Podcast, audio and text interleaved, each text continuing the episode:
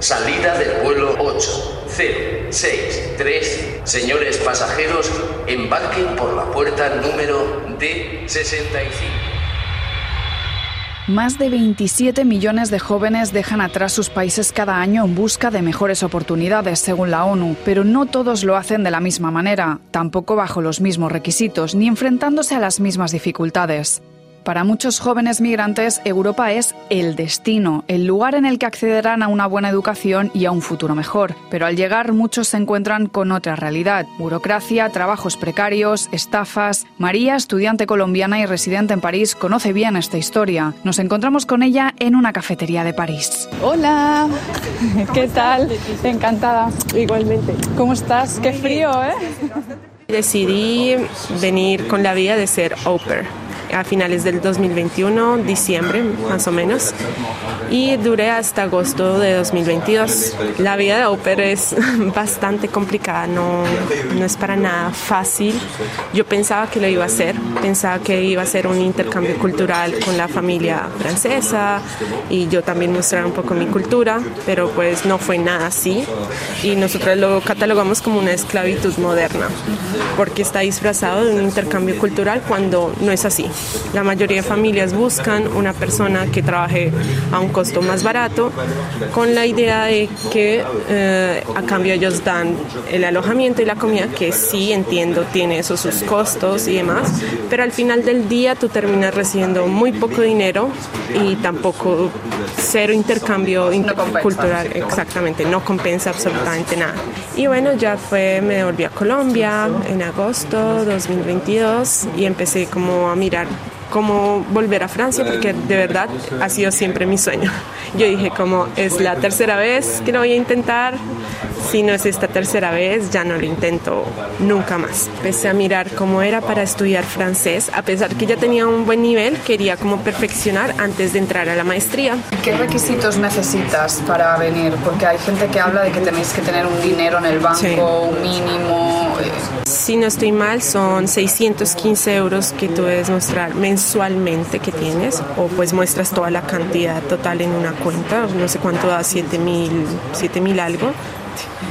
Y bueno, aparte de eso, eh, súmale los costos de la institución donde vas a estudiar. Y ya depende. Yo, por ejemplo, en la Universidad de Nanterre, que es donde estudio francés, eh, pagué 620 euros el semestre de francés, que es un diplomado.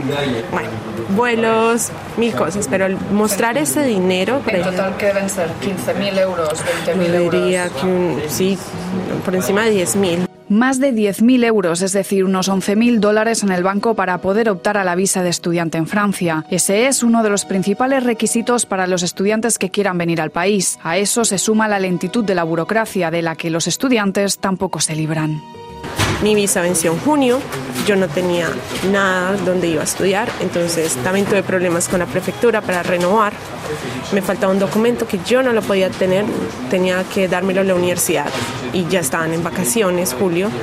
Duré sin papeles como casi dos meses, o sea, no pude trabajar en algo más extra y esa situación como que me hizo pensar hasta querer regresar porque no podía solucionarlo yo, no me dan respuesta. El año pasado que salió a finales lo de la nueva ley de inmigración, pues cambia la perspectiva de todo y creo que es lo que más hablamos en estos días con mis amigos. La ley de inmigración es el 21 texto relativo a esta materia desde 1981. La loi immigration a finalement été adoptée ce mardi. À cette loi sur l'immigration, desde hace años, Europa busca parar en seco la migración mediante el endurecimiento de sus leyes migratorias, concretamente sus políticas de asilo y requisitos de entrada, normativas que dificultan las cosas a los recién llegados o a los que están por llegar, incluyendo a los estudiantes. Francia también ha aprobado su nueva ley de migración con el apoyo de la ultraderecha del país, una reforma tildada por el presidente Emmanuel Macron como un escudo necesario que ha levantado polémica y ha causado una crisis en su gobierno. El resultado del scrutin, por 349 contre 186, la Asamblea Nacional ha adopté. Le Sénat a adopté le projet de loi. Francia cuenta con un total de 5 millones de migrantes, la mayoría procedentes de África y Europa. Y aunque los migrantes latinoamericanos son una franja minoritaria, con un 7,7% de la población, siguen creciendo. Se calcula que el número de estudiantes extranjeros inscritos en el país galo aumentó un 8% en 2022, es decir, un total de unos 400.000 estudiantes internacionales. En el caso de los estudiantes latinoamericanos, su llegada a Francia ha crecido un 18% en los últimos años.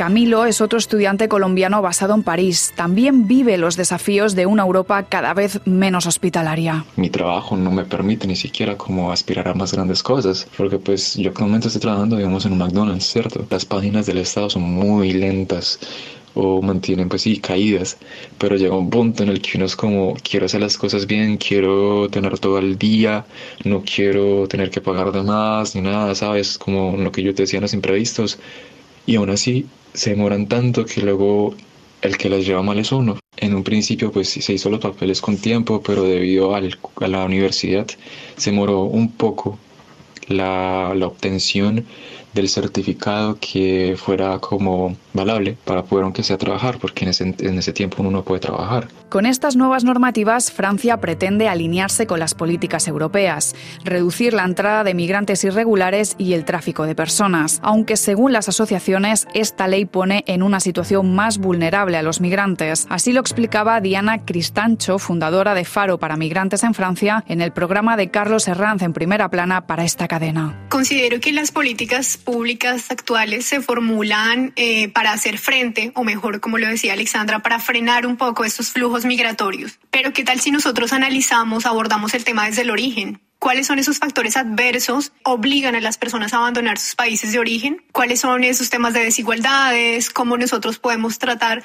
de apuntar mediante esas políticas públicas a no resolver esos problemas, porque tal vez es complicado, pero sí a tratar de mejorar estos asuntos para disminuir esos canales, por ejemplo, no sé, aumentar las vías de migración regular, tratar de destinar estas ayudas de la Unión Europea no para esos países que son receptores o pasos de migrantes, sino para desarrollar programas de formación de mano de obra calificada, acuerdos de cooperación internacional sobre educación, para que estos migrantes cuando lleguen a estos países lo hagan de forma regulada, lo hagan de forma ordenada, lo hagan de forma segura. Pienso que esto es una de las fallas que se ve el problema ya cuando está en la puerta de la casa, pero tal vez si nosotros tratamos de mirar atrás se puede mejorar este, este, este asunto. No solo no soluciona el problema, sino que lo agrava, marcando preferencias entre niños y jóvenes migrantes europeos y los extracomunitarios. Y ante esta preferencia nacional, el presidente francés afirmaba esto durante su conferencia de prensa anual. Mais l'accès à des prestations dans notre pays el acceso a los servicios en nuestro país ya está condicionado a la duración. Hoy en nuestro país existen plazos de residencia y en ocasiones de trabajo para tener acceso a las ayudas sociales. ¿Y eso es injusto?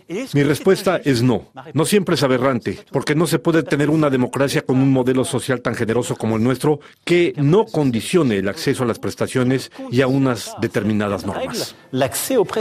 Si abrimos el espectro, encontramos otros países europeos que en los últimos años han endurecido sus políticas migratorias migratorias, como Hungría, con una de las leyes europeas más duras y sancionado por la Unión Europea por ellas. También Eslovaquia y Polonia, quienes se mostraron en desacuerdo con las nuevas políticas de migración de la Unión Europea aprobadas a finales de 2023 por ser demasiado laxas. Y Europa no puede acoger a esta enorme masa de personas, sobre todo cuando el flujo migratorio está gestionado por traficantes sin escrúpulos y se desplaza por rutas ilegales. En Italia, el gobierno de Giorgia Meloni aprobó una normativa que permitía que los migrantes irregulares pudieran estar retenidos hasta 18 meses. Además, Italia firmó un acuerdo con Albania para construir allí centros de recepción de migrantes con la intención de enviarlos fuera del territorio italiano. Y en Suecia el gobierno ya tramita una reforma que incluye, entre otras cosas, la obligación de los funcionarios médicos incluidos a denunciar a los migrantes irregulares, sin contar, aunque ya no europeo, con el Reino Unido y sus polémicas cárceles flotantes para migrantes.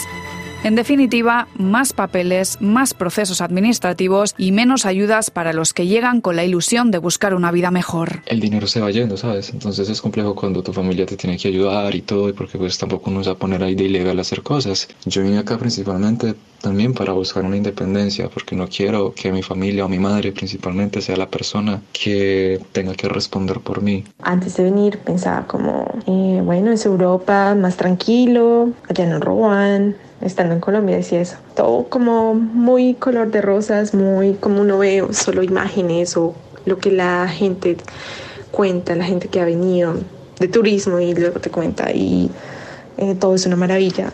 Y llegar acá es como un golpe directo, una cachetada, lo voy a escribir así en la cara, porque pues acá también hay problemas. No en ninguna parte considero que sea perfecto. O sea, si existe un país perfecto, por favor que me lo digan, porque no hay ninguno acá. Francia tampoco lo es.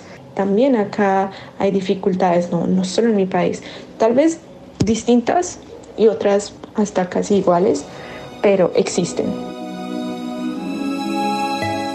María, Camilo, dos migrantes y dos historias, pero como ellos hay otros miles en esta situación. Sobrevivir no es mal verbo para definir a estos jóvenes que luchan entre noches en vela soñando con ese papel de aprobación que parece que nunca llegará, que pierden horas de paciencia en las prefecturas, que dejan de priorizar sus estudios, eso por lo que habían venido a Europa, para priorizar horas al teléfono entre gestiones burocráticas. Jóvenes que simplemente buscan un futuro mejor.